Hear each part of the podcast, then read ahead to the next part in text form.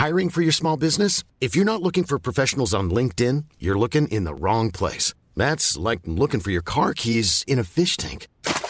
LinkedIn helps you hire professionals you can't find anywhere else, even those who aren't actively searching for a new job but might be open to the perfect role. In a given month, over 70% of LinkedIn users don't even visit other leading job sites. So start looking in the right place. With LinkedIn, you can hire professionals like a professional. Post your free job on linkedin.com slash people today.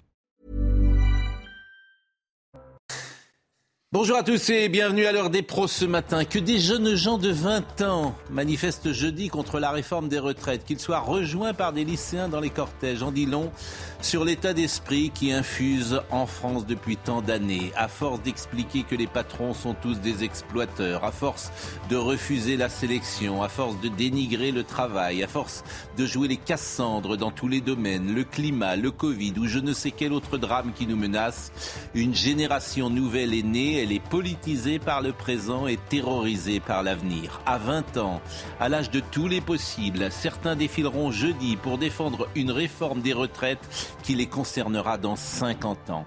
Étrange époque qui éloigne encore plus les générations passées de ces enfants qui sont les nôtres et qu'entre smartphone, tofu et trottinette, nous ne comprenons plus. N'ayez pas peur, disait Jean-Paul II. Comment dire à ces jeunes gens que la vie est belle, qu'ils doivent avoir confiance en eux et surtout, surtout, que l'existence qu'ils mèneront dépendra un peu un peu, pour ne pas dire beaucoup de même. Bien sûr, il y aura des impondérables. Bien sûr, tout ne dépend pas de soi, mais tout ne dépend pas non plus des autres. Aide-toi. Le ciel t'aidera et longue vie à chacun. Il est 9h. Audrey Berthaud qui est jeune. Ouverture euh, du procès de l'affaire Axel Dorier. Souvenez-vous, la nuit du 18 au 19 juillet 2021, Axel Dorier, 23 ans, avait été mortellement fauché à Lyon. Le conducteur avait renversé la jeune femme avant de la traîner sur plus de 800 mètres. Les débats s'annoncent sous le aujourd'hui autour de la qualification juridique des faits. Le conducteur n'est pas jugé pour meurtre, mais pour violence volontaire ayant entraîné euh, la mort sans l'intention de la donner. L'Assemblée euh, unanime pour une aide d'urgence aux victimes de violences conjugales. Ils ont voté hier une proposition de loi visant à créer une aide financière pour les victimes. L'objectif est euh, de leur permettre de se mettre à l'abri sans dépendance financière. Le ministère de l'Intérieur a recensé en 2021 plus de 200 000 victimes en France. Et ça continue euh, de souffler. Aujourd'hui, Météo France a placé 17 départements en vigilance orange, certains pour neige et verglas, d'autres pour vent fort ou encore inondation. Des vents allant jusqu'à 110 km/h sont attendus en Aquitaine et en Occitanie. Des jeunes de 20 ans dans les manifs pour une retraite. Non mais franchement, quel monde. Quel monde. Alors on nous dira qu'ils manifestent peut-être parce qu'effectivement ils ont peur que les vieux restent trop longtemps à travailler et qu'ils pensent à leur job. Mais quand même, quel état d'esprit. En revanche, d'abord bonjour. Euh... je vois plus qu'il y a des gens en fait. voilà, bonjour, bonjour, chère Charlotte, Vincent Herbouet, Georges Fenech, Gérard Leclerc. Je voudrais vous faire écouter un homme qui a tout compris. Absolument tout compris. Et je voudrais, on va remettre l'église au milieu du village. Ce que vous allez entendre, je crois que c'est de 68 ou 69. 69. Cet homme s'appelle Charles de Gaulle. Il a tout dit. Hier, vous avez vu sans doute sur Oxfam qui militait pour abolir les milliardaires. Oxfam, l'organisation, les inégalités économiques ont atteint des niveaux extrêmes et dangereux. En France, les dix premiers milliardaires français ont augmenté leur fortune de 189 milliards. Bon, c'est pas leur fortune personnelle, c'est évidemment la fortune de l'entreprise, mais bon.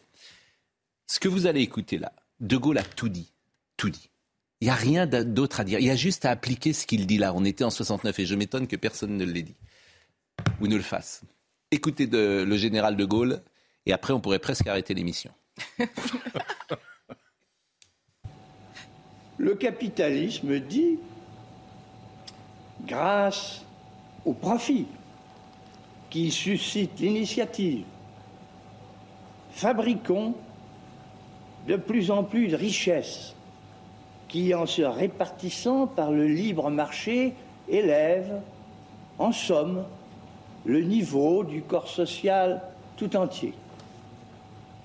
Seulement, voilà, la propriété, la direction, le bénéfice des entreprises dans le système capitaliste n'appartient qu'au capital. Et alors ceux qui ne le possèdent pas se trouvent dans une sorte d'état d'aliénation à l'intérieur même de l'activité à laquelle il contribue. Non. Le capitalisme, du point de vue de l'homme, n'offre pas de solution satisfaisante. Il y a une troisième solution, c'est la participation qui, elle, change la condition de l'homme au milieu de la civilisation moderne. Messieurs, au revoir. On a tout dit. Non, mais c'est formidable. Cet homme avait tout vu, tout compris, tout dit. Oui, mais c'est formidable quand même de dire ça pour réconcilier. Parce qu'il commence par dire le communisme, c'est pas la solution, le capitalisme, c'est pas la solution, et la solution, c'est la participation qui réconcilie salariés et capitalistes. Tout est dit. Tout est dit. Et quand on voit les milliardaires, effectivement, bah, si ceux qui sont dans les entreprises ont un, intérêt à ce que les milliardaires, comme euh, c'est stigmatisé par Oxfam, augmentent la valeur, non pas d'eux-mêmes d'ailleurs, mais de l'entreprise, bah, tout le monde euh, peut euh, y trouver son compte. C'est tout. Et je m'étonne que ça, c'est, c'est pour ça que De Gaulle, par rapport à l'argent, il avait, il avait une défiance. C'est pour ça d'ailleurs que les libéraux n'aimaient pas De Gaulle. C'est pour ça que Giscard n'aimait pas forcément De Gaulle. C'est pour ça que la grande bourgeoisie n'aimait pas forcément De Gaulle, etc. C'était le gaullisme social. Je peux dire, sur le fond, bien évidemment, ce qu'il dit, on a, on, a, tendance à y souscrire. Simplement, je remarque qu'il a quand même été au pouvoir pendant dix ans et que la participation, il ne l'a pas mise en œuvre. Et que deuxièmement, cette participation, hélas, je ne pense pas que ça résoudra tout, dans la mesure où ça ne peut fonctionner que pour les grandes entreprises qui ont, qui versent des dividendes. Mais vous avez une grande partie des emplois en France qui sont dans des petites entreprises. Et donc là, vous ne pouvez pas euh, le faire. Bon, on parle de ça parce qu'on parle des retraites, mais moi j'ai trouvé que c'était intéressant et je voulais vous le soumettre. Je ne sais pas si vous avez. Euh, mais euh, cela dit, ce qu'il dit, c'est formidable. C'est un défi qui, qui, qui est aujourd'hui encore totalement présent. C'est-à-dire pour aller très vite, le, la libre entreprise, le capitalisme, qu'on le veuille ou non, c'est ce qui permet de créer de la richesse. Oui, mais c'est pas ça qu'il dit. Si, si. Mais la deuxième partie de mon raisonnement, c'est qu'en revanche, c'est un très mauvais système pour la répartition. Mais c'est pas de ça non plus qu'il dit. Il parle de l'homme. Il parle de la vie. C'est bien au-delà de ce que vous dites. C'est-à-dire que il, donne une vision. Oui, oui. Mais oui, mais c'est beaucoup plus important.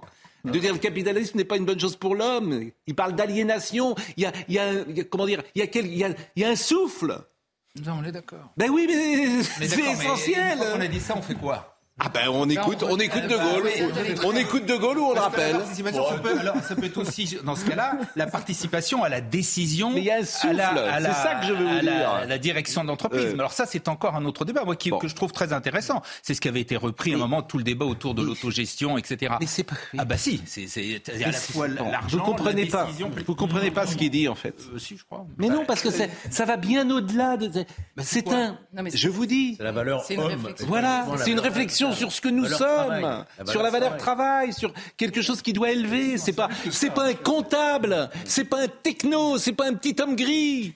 C'est ça que je veux vous dire. C'est ça ce que ça veut dire. on n'imagine pas De Gaulle à Davos. Hein. voilà. Ah euh, c'est ça. C'est pas, c'est pas, c'est autre chose qui vient de beaucoup plus loin. C'est être étranger à soi-même, être aliéné, être en dehors de soi-même.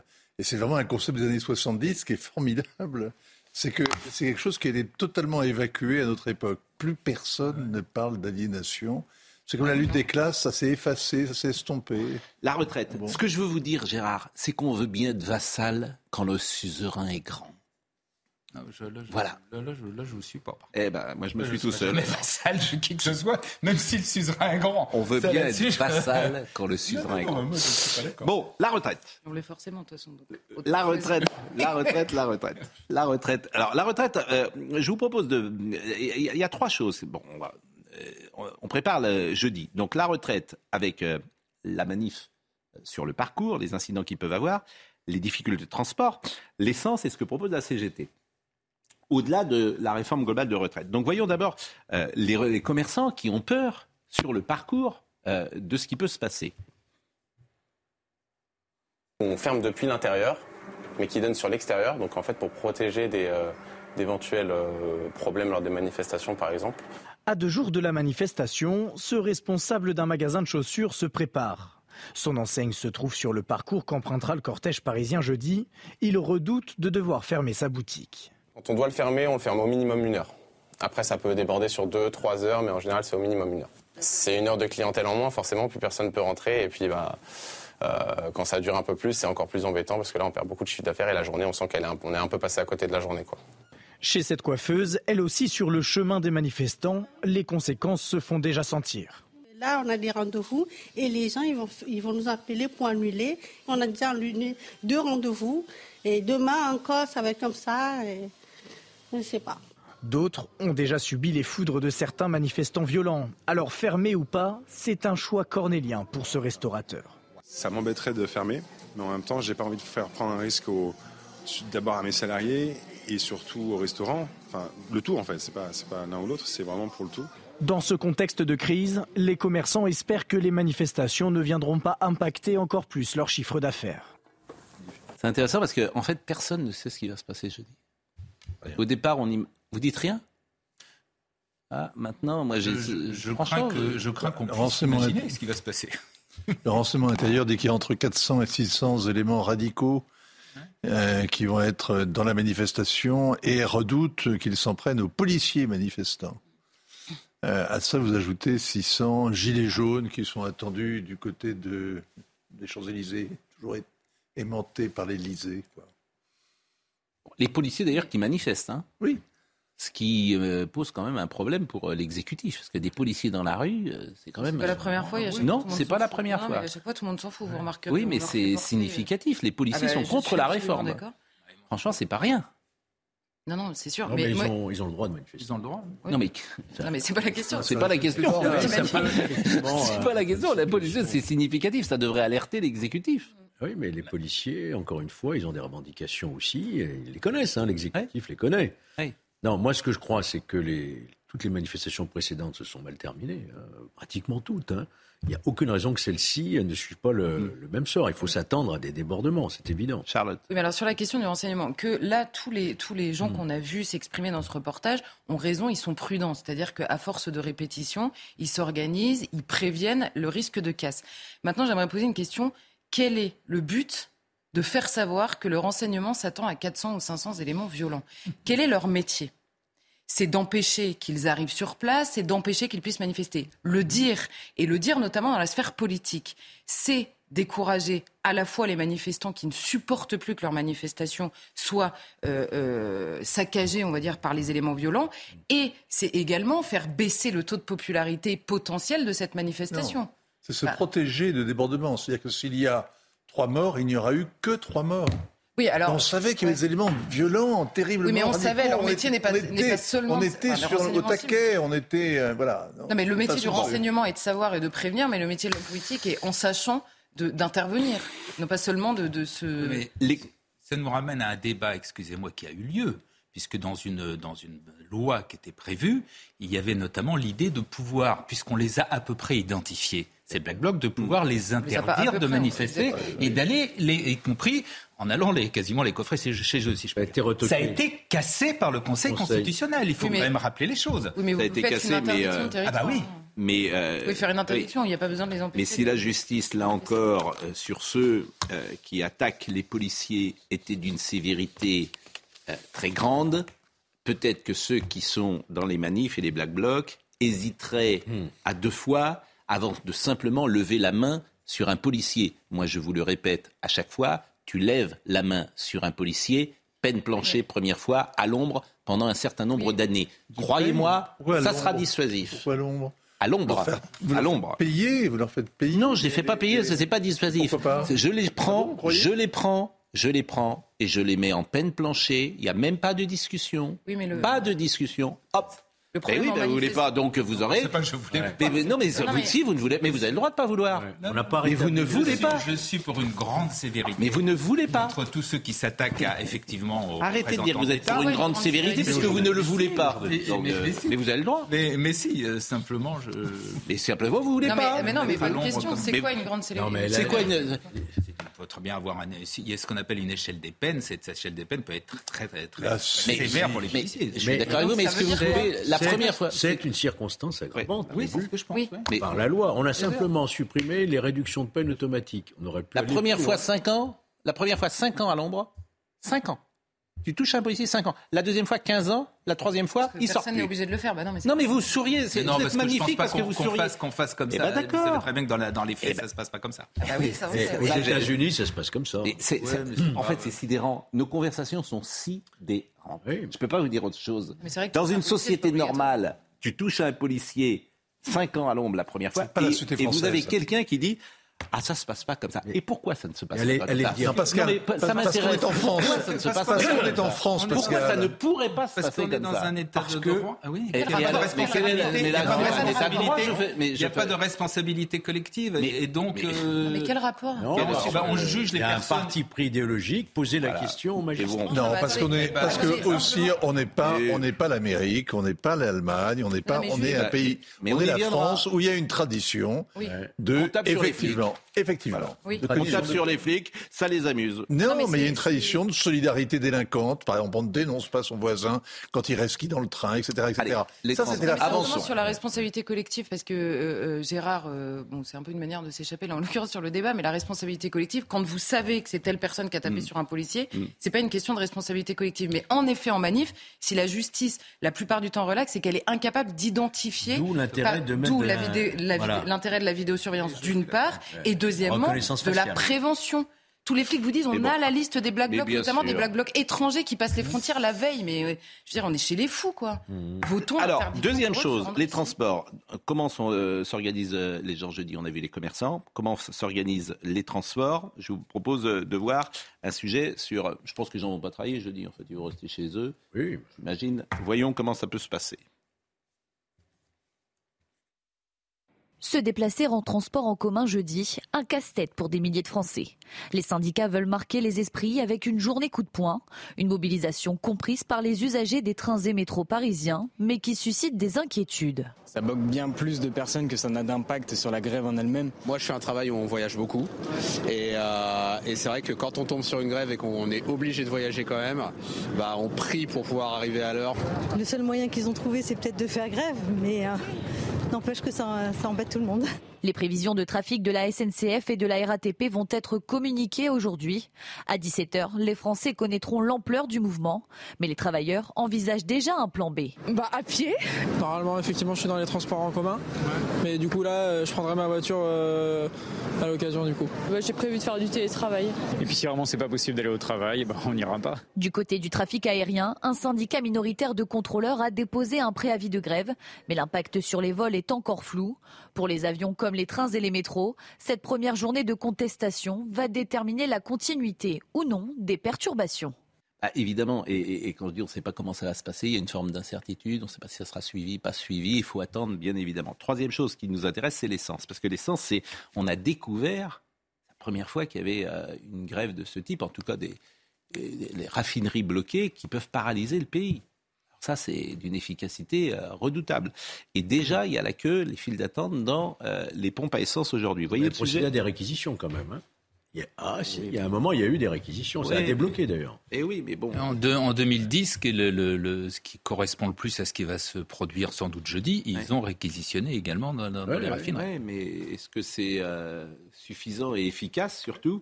Bon, vous voyez le sujet de Thibault Marcheteau sur euh, l'essence comme un air de déjà-vu. Dans cette station en région parisienne, il fallait attendre jusqu'à une demi-heure pour remplir son réservoir. Des pompes prises d'assaut par les automobilistes, inquiets de revivre la pénurie d'octobre dernier. Ça fait déjà une heure que je tourne.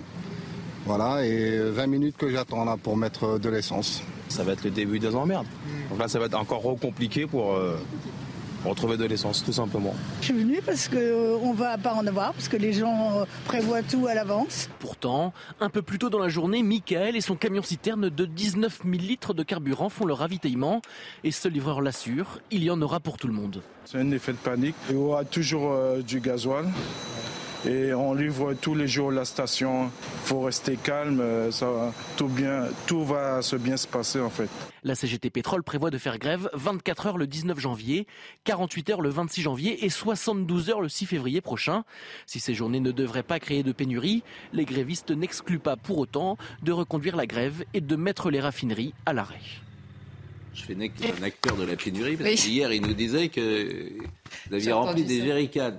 Euh, franchement, il a été allé chercher deux jerrycans de 10 litres parce qu'il a peur, vous vous rendez compte? Bah oui, je suis pas un député bidon, moi. Vous savez, je prévois mes choses. Oui, vous êtes un député des jerrycans. Jerrycan, moi, Mais- tout à fait. mais- oui. non, mais Bah, il faut être prévoyant. Écoutez, moi, je viens sur prévoyant, mais avec ma si voiture. Jerrycan, tout le monde, Pas de- hein si tout le monde fait la même chose que vous, pour le moment. euh, Oh, c'est deux petits jerrycans hein, de 10 litres chacun. pour Oui, euh, on dirait pas loin de toute façon, mais c'est quand même euh, bon.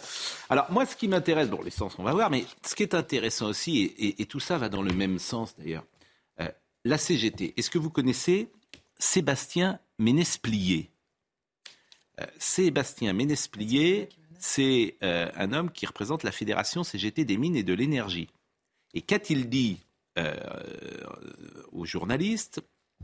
Qu'a-t-il dit? Bah, Il envisage, euh, il a dit, on va aller voir ceux qui veulent la réforme, donc c'est euh, les députés, qui la soutiennent. Ceux-là, on va s'occuper d'eux. On va aller les voir dans leur permanence, on va aller discuter avec eux. Et puis, si d'aventure ils ne comprennent pas le monde du travail, on les ciblera dans les coupures qu'on saura organiser. Sébastien Ménesplier, secrétaire général de la CGT, euh, mine et énergie. Voilà ce qu'il dit. Bon. Aucune réaction, bien sûr, de, de- de- du pouvoir. euh, De justice. la justice. Je rappelle que euh, est puni de 3 ans d'emprisonnement et de 45 000 euros d'amende la menace de commettre un crime ou un délit contre les personnes ou les biens proférés à l'encontre d'une personne investie d'un mandat électif euh, public. Vous voulez mettre tout le monde en prison Je veux pas mettre tout le monde en prison. Bah, on sera mieux. Voilà. marrant, Non, mais cela dit, c'est pas tout le monde. hein. Il suffit de pas. Non, mais ça fait marrer. Je- Moi, Ah oui, ça non, vous non. fait marrer très non, bien. Non, non, non, moi, mais ça ça fait vous- marrer du tout. Mais vous n'êtes Il y a une mentalité de justicier, mais... oula- Mais, mais Attendez, très bien, moi, ça ne me dérange pas du tout. Vous avez quelqu'un de la CGT Ouais. Qui menace. Vous avez raison. Mais évidemment que j'ai raison. Je ne sais pas s'il faut le mettre en doute pour ça. Je dis pas- C'est là, où avec mon Je- voisin, mais on a je, ne vous dis pas, je, je ne vous dis pas qu'il faut le mettre en cause. J'ai lu simplement Non, non, de quoi il est puni. Sauf que- Mais ça serait mais- euh, quelqu'un du Rassemblement national ou quelqu'un euh, de Reconquête qui dirait ça, il y aurait déjà une information judiciaire d'ouverte et il serait peut-être en garde à vue. Là, menu- monsieur euh, Ménesplier, il dit ça tranquille. Non, mais cela dit- Tranquille, là, c'est personne ne reprend ça dans l'espace public. Ça choque personne. Je note simplement que ce que il vous a, disiez, une, c'est il la a une loi. mentalité de guerre civile. C'est-à-dire qu'il est comme tous ces justiciers qui sont Eh. apparus sur le devant de la scène. C'est-à-dire qu'il y a les véganes qui Non, vont mais- saccager les boucheries, il y a les militants écolos qui vont crever les pneus des 4x4. Mm. Il y a une espèce de volonté comme ça de se faire justice soi-même. Et pourquoi pas, bon, effectivement, il y a une espèce de volonté d'épuration, même dans les médias. Regardez les confrères qui demandent la censure ou même la disparition de cette chaîne. On en parlera tout à l'heure avec la ministre de la Culture. Non, mais Charlotte. je, je- je notais simplement que ce qui faisait. Vous parliez tout à l'heure, Gérard, de l'état de droit. La première chose qui consiste dans l'état de droit, c'est la, hiérarchis- la ré- la hiérarchisation pardon, des normes et le respect de la loi. Or, quand on vous lit un article de loi, ça vous fait rire en disant Je suis pas sûr que ce soit ça qu'il faille faire.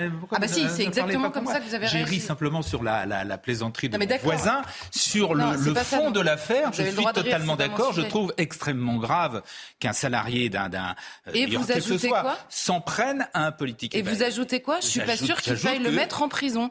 C'est ça que je pointe. Je suis pas sûr qu'il faille mettre en prison parce que si on mettait en prison ceux, tous ceux, et en particulier dans les conflits euh, sociaux, etc., qui disent des énormités, des On bêtises, il y aurait beaucoup de monde en prison. Donc je suis pas sûr qu'il faille mettre tout le monde en prison. Non, mais... mais- en revanche, vous avez tout à fait raison, il faut le dénoncer. On En ne je s'attaque pas, je pas. vous parle pas de cet homme en particulier. En Je dis simplement la distance. Quand il y a Je trois supporters de Bolsonaro euh, qui s'agitent euh, au Brésil, alors là, vous vous appelez Non, non, mais le fascisme si en je peux France. mettre mon petit et grain de qui- euh, revient, etc. il y a- Je peux il y a mettre pas mon de- petit grain de C'est toujours deux poids, deux mesures. vous n'allez pas comparer une déclaration. toujours deux poids, deux mesures. On peut dire un Il n'y a mot pas de souci. Ça, Georges Fenech et après la pause. Mais par ailleurs, si je compare en fait les Black Blocs dans les manifs à ce qui s'est passé là-bas, en fait, si. Au Brésil Bah oui. Attendez, il parlait pas de ça, il parlait Non de- mais dans- de- sur le terrain de la violence pure, c'est-à-dire que le commerçant, bah, le commerçant quand ça fait quatre fois que son commerce est, est- est- est brisé, que personne ne vient l'aider et que tout le monde s'en fout parce qu'on va quand même pas réagir, bah si, je suis désolée. Non, ce que je voulais Bon. dire, c'est que d'abord, dans, dans, dans toutes les Fenech. moments des tensions euh, sociales, moi je les ai connus avec ma permanence, il y a toujours eu des moments très vifs. On voit y arriver, j'ai vu arriver des syndicats dans ma permanence avec le ton très haut, euh, vindicatif. On essaie de, de maintenir un dialogue, ça on l'a toujours vu. Après, je voudrais quand même On va s'occuper d'eux. oui, alors je voudrais quand même, Ça attendez, des menaces. je voudrais quand même, pour nuancer un peu ce que vous avez dit en rappelant le texte de la loi, que les menaces sous condition, c'est La condition, c'est aussi de euh, porter atteinte à l'intégrité physique Hmm. Ou matérielle sur les biens. Là, une coupure d'électricité, c'est très désagréable. Ça peut faire l'objet d'un procès civil. Je ne crois pas que ça puisse tomber sous le coup de la loi pénale. Voilà, c'est tout ce que je voulais vous dire. Bon, on va marquer une pause. On parlera. euh, on va recevoir Florian Philippot dans une seconde. Euh, et il va nous dire euh, ce qu'il pense de cette retraite qui, selon lui, est organisée par Bruxelles et demandée, exigée par Bruxelles. Et puis, euh, on parlera évidemment de- des propos de Madame Riba Abdul Malak, qui est ministre de la Culture. Je le dis parce que je ne suis pas certain que tout le monde le sache. Et euh, elle a donné une interview au Monde où elle a expliqué ce que doit être un présentateur de télévision. Je la remercie grandement. D'ailleurs, parce que j'avais attendu évidemment euh, sa déclaration pour savoir ce que je devais faire. À tout de suite. Je suis un peu en colère contre Georges Fenech parce qu'il dit des choses plus intéressantes quand l'émission est, coupée que lorsqu'il est à l'antenne. Donc vous allez répéter ce que vous avez dit, ce que vous nous avez dit pendant euh, la pause. Parce que vous êtes un peu frileux, vous aussi. C'est-à-dire qu'il y a deux Georges Fenech. Il y, en a un qui est modéré et puis l'autre qui est plus radical. Florian Philippot vient d'arriver. Il peut prendre place à côté de Georges Fenech. Je le salue. Bonjour euh, Florian Philippot. Vous venez euh, de temps en temps euh, nous voir. Je dis à chaque fois Avec parce plaisir, que bonjour. aujourd'hui, le temps de parole, le temps de parole qui est euh, comment dire euh, organisé notamment par l'Arcom. Dans le temps, c'était uniquement pour les euh, élections électorales. Et aujourd'hui, c'est hors temps électoral. C'est-à-dire que vous venez aujourd'hui et vous avez un temps de parole. Je ne peux pas vous inviter avant pendant tout le trimestre. Vous venez sur ce plateau et on, on va voir le, le- le JT, mais c'est très intéressant parce que le public ne sait pas ça. C'est-à-dire que vous venez, je suis soumis à un temps de parole.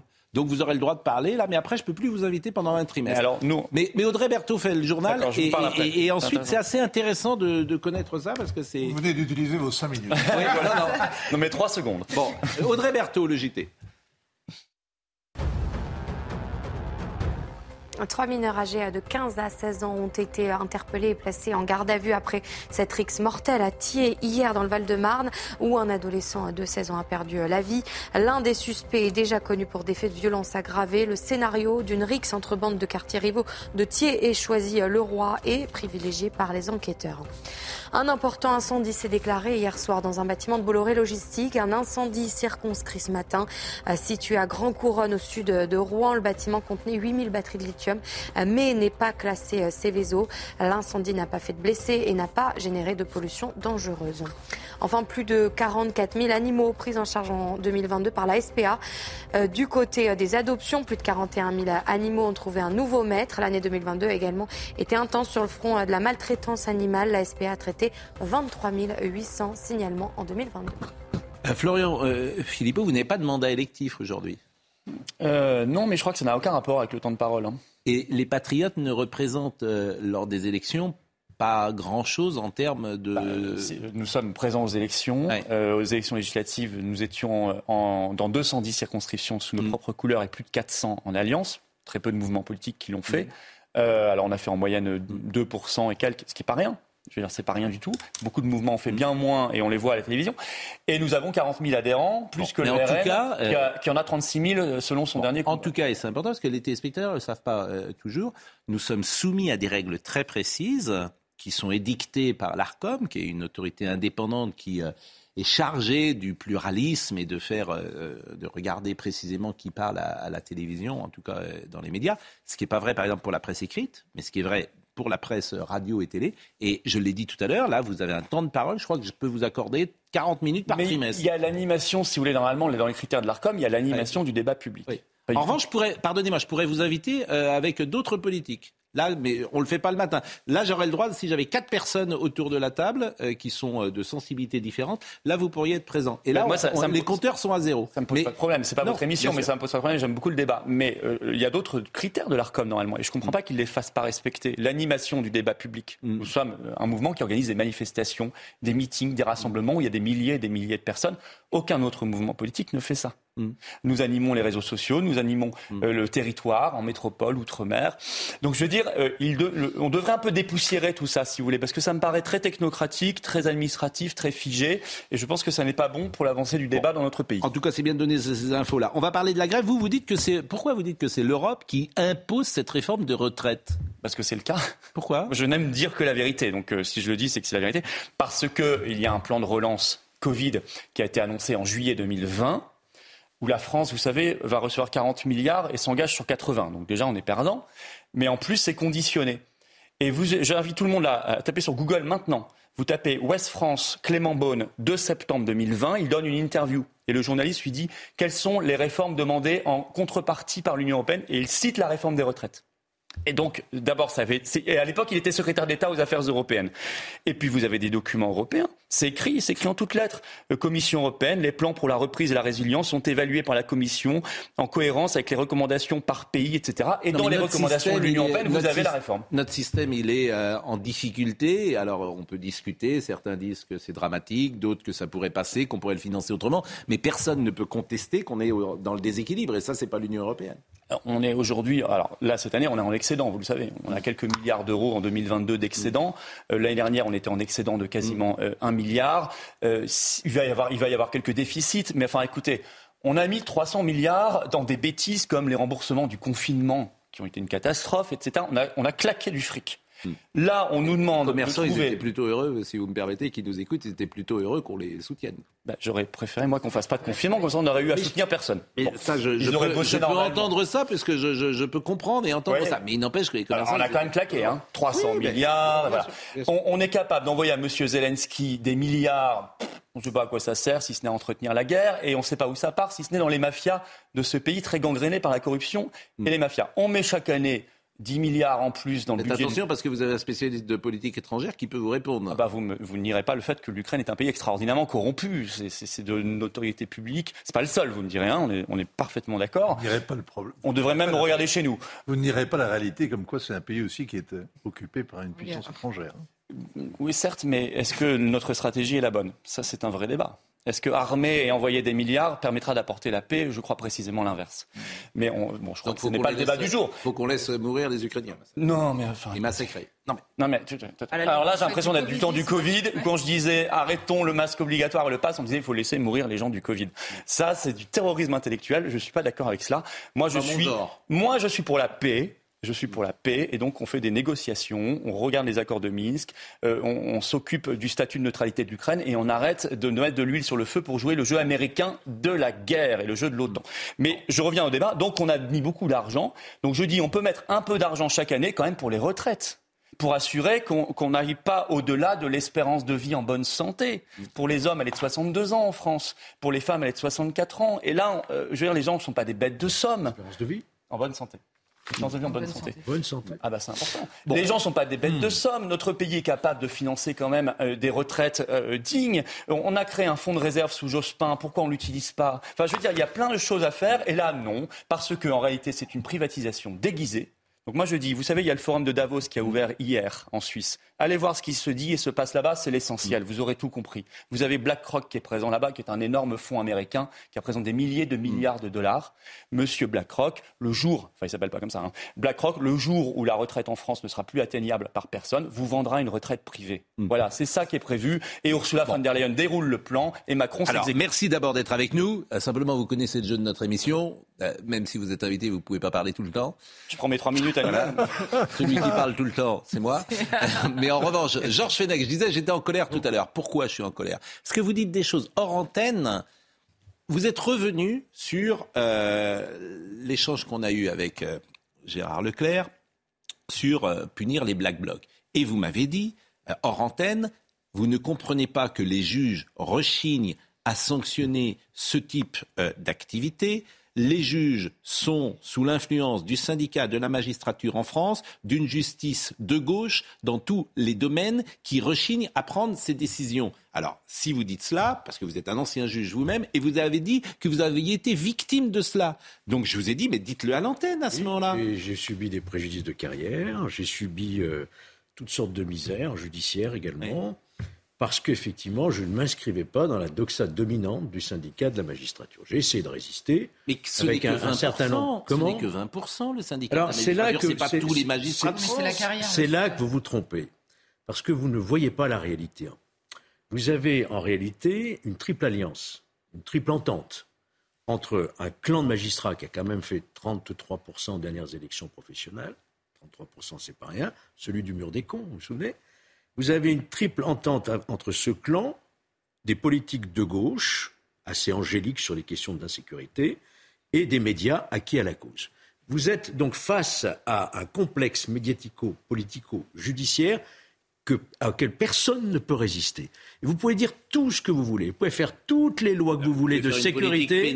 À partir du moment où ça arrive sur le bureau d'un magistrat qui est acquis aux soyez partiaux d'Oswald Baudot de 1973, c'est-à-dire soyez les défenseurs naturels de la police, du voleur contre la police et du plaideur contre la justice, vous avez un programme de démolition de la France à travers l'insécurité qui se répand partout. Et ce que je vous dis là est vrai en matière d'immigration. En matière d'immigration, c'est un viking, tout le monde dehors. Tiens, tout le monde dehors. Les juges n'ont pas eu le temps, n'ont pas eu le temps de signer les prolongations de rétention. Ça me rappelle l'église Saint-Bernard en 98. Tout le monde dehors.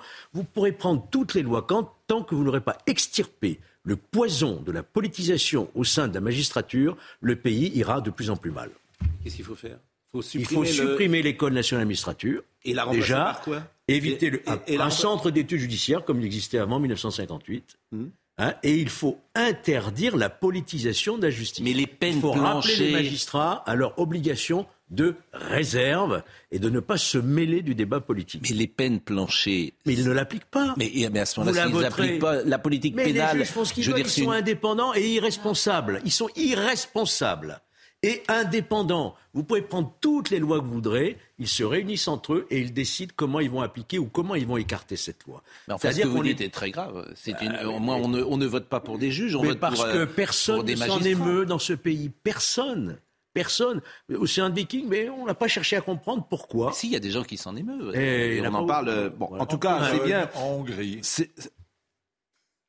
Moi, je rêve d'une magistrature indépendante, statutairement, qui soit véritablement en dehors de toute politisation et non pas un courant trotskiste qui a trusté tous les postes, les codes de la magistrature, les commissions d'avancement, les commissions de discipline, et donc vous êtes. Quand vous dites tous les postes, c'est-à-dire que tous les postes importants sont détenus dans la magistrature qui entoure, française qui entoure les cabinets des gardes des Sceaux depuis Taubira, Belloubet Ce sont des gens qui viennent de là. Ils ont le pouvoir. C'est des trotskistes. Ils sont pas majoritaires, mais ils ont tellement. Oui, ce sont des trotskistes, oui. Qui sont autour de Éric Dupond-Moretti aujourd'hui. à travers à travers l'institution pour défaire notre pays sur tous les plans, parce que c'est le but programmé et mis en œuvre. Ce que je vous dis, vous, ne l'entendez pas, mais vous ne l'entendrez pas, mais vous ne le voyez pas non plus.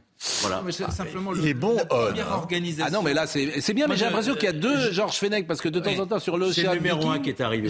L'Ocean Viking, vous disiez un peu l'autre jour des choses plus nuancées mais, sur les. Mais vous n'avez pas vu qu'ils les ont tous remis en liberté Ah oui, mais mais ça ne m'a pas échappé. Ça vous a pas étonné Mais, vous n'avez pas essayé de comprendre. Si, ben, ah, bah, vous avez vu la réaction de Madame Sirmarin du syndicat administrature Monsieur Darmanin a voulu faire une OPA sur la justice. Nous, on a fait respecter l'état de droit. On les a tous remis dehors. Oui. Et vous, vous tolérez ce genre de, de déclaration de la part de magistrats? Allez voir en Grande-Bretagne, aux États-Unis, ça ne se passe pas comme ça, ni en Allemagne, ni ailleurs. En France, on a un syndicat politique. Ce n'est pas un syndicat professionnel, c'est un syndicat politique qui fait un peu les intérêts professionnels et qui a totalement noyauté non seulement l'institution, mais le pays. Non, mais j'entends tout ce que vous dites. Simplement, la première organisation des magistrats en France, c'est pas le syndicat de la magistrature, c'est l'Union syndicale des magistrats. Oui, vous savez où elle penche. Vous savez où ça penche. Hein je sais pas, en principe, ils sont concurrents de la. Oui, ils sont modérés. Écoutez, moi, je ne connais pas euh, aussi précisément euh, les us et coutumes des magistrats. Je connais les us et coutumes des médias. Et quand je lis Le Monde tous les jours, j'ai compris où ça penche. Et quand j'écoute France Inter tous les jours, j'ai compris. Regardez ce qui se passe avec le magistrat Curtis aujourd'hui. Et effectivement, Charlotte m'en parlait à l'instant. Je pense que il a les comparutions immédiates en ce moment. Il est trop sévère. Le syndicat administratif est en train de lui tomber dessus. Oui, il lui reproche en effet, c'est alors dans Libération que j'avais découvert l'histoire, il y a Haro sur le juge Scurtis, et l'histoire est très intéressante parce qu'il cite, alors c'est des personnages du syndicat de la magistrature, et moi c'est ça que, que, je trouve intéressant, c'est qu'en effet ils sont minoritaires en nombre, mmh. donc c'est pas les juges le sujet, c'est la place du syndicat de la magistrature dans la magistrature aujourd'hui. Et pardon, le politique est coupable à deux Évidemment, le politique est coupable. Un, parce que euh, sur la question, par exemple, euh, c'est-à-dire les conséquences du poids du syndicat de la magistrature, en tout cas de cette idéologie que vous citiez tout à l'heure c'est que ça se retranscrit dans la loi. Sur la question de l'Océan Viking, ils peuvent brandir les délais. Pour les prolongations. Ils ont 24 heures pour statuer. C'est écrit dans la loi. Donc ils peuvent se prévaloir de ça. Un homme politique peut le changer. C'est son métier. La deuxième chose, c'est que l'avancement des magistrats, les, magistrats sont indépendants, sauf que la carrière des magistrats est décidée à la chancellerie. Donc si vous voulez monter, vous avez intérêt à plaire. C'est ça l'énorme problème. Donc le problème est politique avant même de peser sur la Alors, parlons des retraites parce qu'on a fait une digression un peu longue. Il y a des secteurs qui sont en grève, euh, vous le savez. Alors, je voudrais qu'on commence la retraite par ce qu'a dit euh, Stone. Vous connaissez Stone de... Euh, Stone et Chardin. Stone et Chardin. Et en fait, Stone, qui est une figure populaire depuis toujours, elle a parlé avec beaucoup de franchise, de sincérité, d'authenticité sur ce qu'est sa retraite. Et finalement, sa retraite, c'est un drame. Mais pourquoi je voulais vous faire écouter ça? Parce que c'est la retraite de beaucoup de gens, notamment des professions libérales qui, dans les années 70, n'ont pas été très vigilants, n'ont pas... Bah, Stone, on ne dit pas son âge, mais on, on, devine son âge. Elle avait 25 ans, 73 quand elle chantait l'Aventura. Bon, voilà. Bon. Et Stone, elle est représentative des, je pense aux commerçants, aux artisans, profession libérale, profession libérale, les dentistes, etc., qui dans les années 70 n'étaient pas très vigilants. Et puis aujourd'hui, ils se retrouvent à 85 ans. Ça fait 20 ans qu'ils travaillent plus et puis il n'y a plus d'argent sur le compte. Ils sont obligés de vendre les bijoux de famille. Écoutez ce que dit Stone. J'ai jamais fait de chanson, moi, contrairement à Sloan qui avait écrit les musiques de, de sa, son tube. Donc vous êtes juste Moi, je ne suis qu'interprète, donc je suis limité question euh, droit d'auteur. Je n'ai pas de droit d'auteur. J'ai des droits sur les passages par la DAMI, mais ça va pas bien loin. Donc retraite totalement normale. Et totalement euh, ridicule quelque part. Ridicule, ah, oui, carrément. Ridicule. Ah bah oui, parce que il reste pas grand chose. Quoi. Heureusement, on continue à voilà à, gagner notre vie autrement, et heureusement, mais il faut pas compter sur la retraite. Si je vous dis 1500 euros. Euh, oh, même pas. même pas 1500 euros. C'est dans les 1000 euros. C'est dû à, ce que d'abord on a été un petit peu insouciant dans notre jeunesse. On n'a pas cotisé là où il fallait. Les galas de l'époque n'étaient pas déclarés. Euh, voilà, tout, tout ça. Et après, quand on a pris conscience qu'à un moment, il fallait rentrer dans le rang, bah, c'était déjà du temps qui était passé. Et puis voilà, euh, on, et puis on s'en foutait un peu à l'époque. Stone euh, au micro de Jordan Deluxe. Florian Philippot qui est avec nous ce matin. Votre modèle idéal, vous, de retraite, par exemple, les régimes, les régimes spéciaux et le service public, vous attaquez? Je pense qu'il faut regarder au cas par cas, mais je n'ai pas d'obsession du tout sur les régimes spéciaux. Hmm. moi, je regarde l'équilibre général. Pardon ça veut dire quoi, pas d'obsession Je pense qu'on les brandit souvent comme euh, trophée électoral, en hmm. disant on va, euh, un peu par ressentiment, on va aller attaquer le régime spécial des autres. Euh, comme ça, vous aurez le sentiment de gagner plus. Alors, vous gagnez rien de plus. Vous aussi, vous gagnez moins. Mais en fait, comme le voisin gagnera encore moins que vous, vous serez content. Bon, 1200 euros, de, de, mettre à 1200 euros la pension minimum, c'est plutôt une bonne chose bah, 1200, d'abord brut. Hmm. Oui, mais là aujourd'hui c'est moins. Ah oui, oui, mais c'est. aujourd'hui c'est parfois 800, 900. Oui, mais 1200 bruts c'est quand même pas grand-chose. Ensuite, il faut avoir la, carrière pleine, si vous voulez. Mm. Ce qui sera le cas de moins en moins de monde avec les 43 ans, ça va être voire 44 pour certains. Ça va être quand même extrêmement compliqué. Euh, on est, vous savez, euh, on est dans un, je, le disais, on est dans un registre où en fait on va vers une privatisation déguisée. C'est ça le non-dit. Mm. C'est que on rend les choses de plus en plus inatteignables. Ça va être très compliqué d'avoir une bah, carrière Monsieur Grimaud, par exemple, qui est un spécialiste que j'ai reçu ici, un des meilleurs spécialistes, Maximis Retraite, il va revenir vendredi. Mm. Il nous explique que mécaniquement, si nous travaillons plus longtemps, les pensions vont augmenter de 10 ou 12 Oui. C'est mécanique et c'est un des plus grands spécialistes. Pourquoi Parce que la carrière sera plus longue, parce que comme on gagne mieux généralement à la fin de notre vie professionnelle et que c'est calculé sur les 25 dernières années, a priori, on gagnera plus. Alors il oublie à mon avis quelque chose, c'est que souvent, les seniors travaillent moins. Quoique, nous a-t-il dit vendredi, fake news, il y a que simplement entre 7 et 10 des seniors qui ne travaillent pas et qui n'ont pas de job. Alors que tout le monde dit les seniors ne travaillent plus. Et c'est pas tout à fait vrai. C'est-à-dire que quand on rentre précisément, c'est ce qu'il nous a dit. Et c'est un des meilleurs spécialistes, euh, euh Monsieur Grimaud. Le temps de travail général de la France, soit on le regarde par personnes qui travaillent déjà et on va les faire bosser de plus en plus, mm. et c'est pas, ça n'est plus jouable au bout d'un moment soit on se dit il y a trop de poches. Je vous signale qu'avant 80, on bossait jusqu'à 65 ans et ça posait après un sujet à personne. Sauf qu'entre temps, on a beaucoup détruit, on a détruit l'industrie française.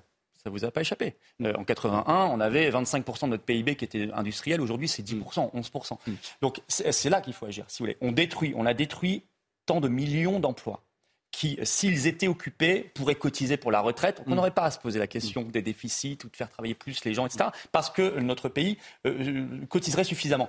Mais il faut recréer un tissu industriel. Donc, par exemple, euh, la politique du libre-échange qu'on met en place depuis des décennies, qu'on n'a pas, qu'on n'a pas eu le droit, là c'est récent, maintenant ça a changé, on peut en parler. Mais ma- maintenant que les Américains sont devenus protectionnistes, il n'y a plus de soucis. Mais pendant longtemps, c'était la vache sacrée. Le libre-échange, c'est bien ça. Ça a juste flingué l'industrie française. Ça a tué l'agriculture française aussi. Donc on a détruit des millions et des millions d'emplois. Notre pays qui était un pays d'innovation, de savoir-faire, etc. euh, De plus en plus aujourd'hui, on n'est plus capable de créer des peluches pour les Jeux Olympiques, j'ai vu ça. Oui, Alors qu'à l'époque, on lançait Ariane, le TGV. Je suis d'accord avec Et- vous, mais votre costume, il vient d'où?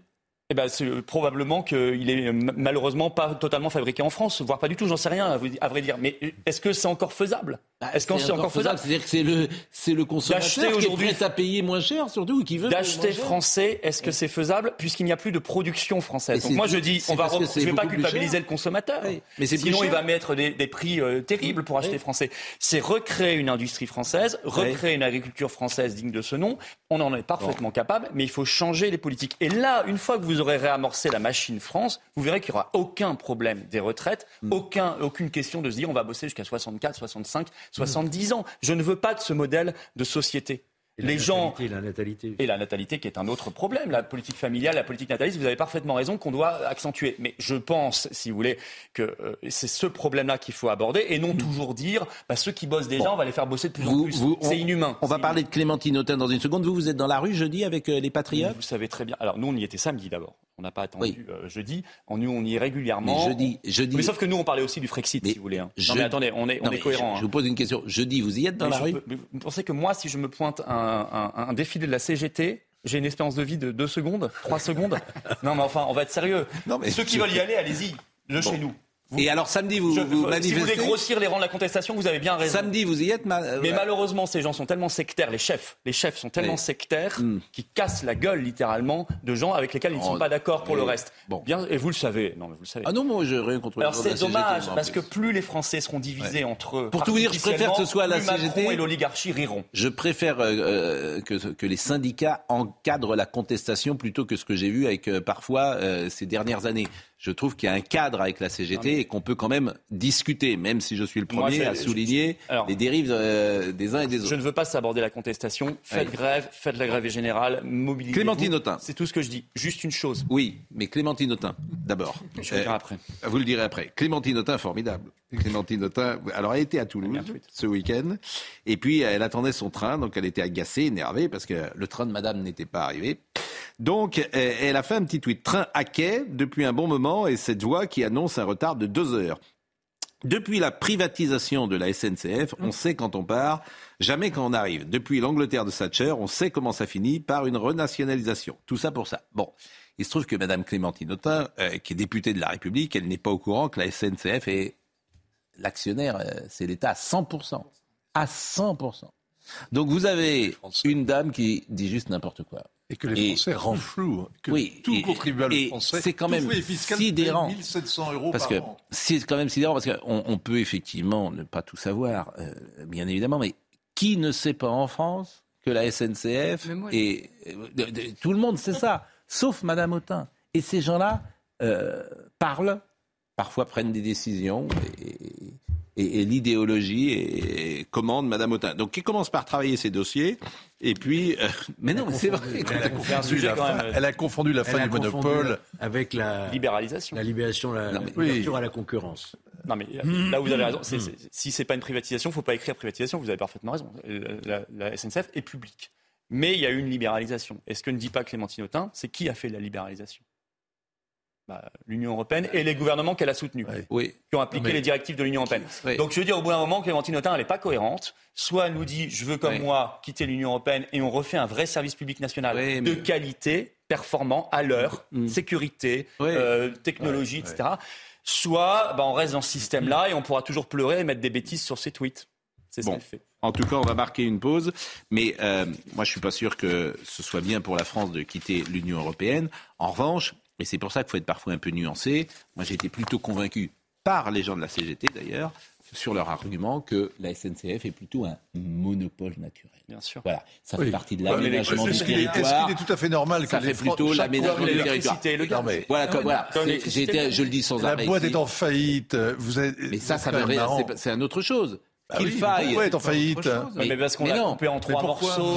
Qu'il fait faille, RFF, qu'il SNCF. faille Voilà. mettre de l'ordre là-dedans, oui, mais je vous répète que si vous mettez, met pas de l'ordre dans les si vous 1700. mettez de la concurrence à la SNCF, les gens viendront sur les grandes lignes, la concurrence viendra sur les grandes lignes, Paris-Lyon, mais il me semble, les petites lignes, même si elles ne sont pas rentables, au nom de l'aménagement du Mais territoire. c'est pas des petites au- lignes. Vous avez, Mais non, écoutez, il y a d'ailleurs, 15 elles jours, c'était les fêtes de Noël, il y a 200 000 personnes qui sont restées sur les quais. Oui. Et chacun, chacune de ces personnes, chaque Oui. foyer fiscal en France paye 1700 Non, mais vous- euros par an Oui. pour enflouer Bon. la SNCF. Vous ne pouvez pas chaque pleurer. fiscal. Vous pouvez pas pleurer La sur les conséquences des causes que vous chérissez. Ah, Excusez-moi. Si on se met à citer Bossuet ou. Boileau, Vous euh, pouvez pas- là, Non, mais c'est vrai. Là, là, là, La libéralisation, ça n'est pas que la concurrence, c'est Oui. qu'on a coupé, démantelé la SNCF, Bon. comme on va le faire La avec pause. EDF si on les laisse faire. Je précise que Voilà. Bossuet, c'est pas Kevin Bossuet qui vient ici, bien sûr.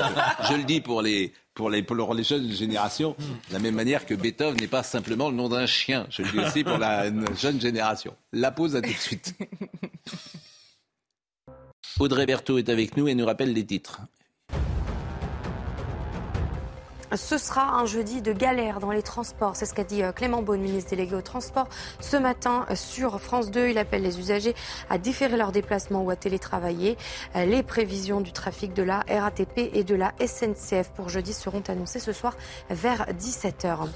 À Nantes, l'un des plus grands points de deal de la ville refait surface au, 33 au 38 rue Watteau. Les habitants vivent un calvaire en cause de la présence d'un point de deal particulièrement dangereux situé au fond du quartier. Sa localisation facilite le commerce en toute tranquillité.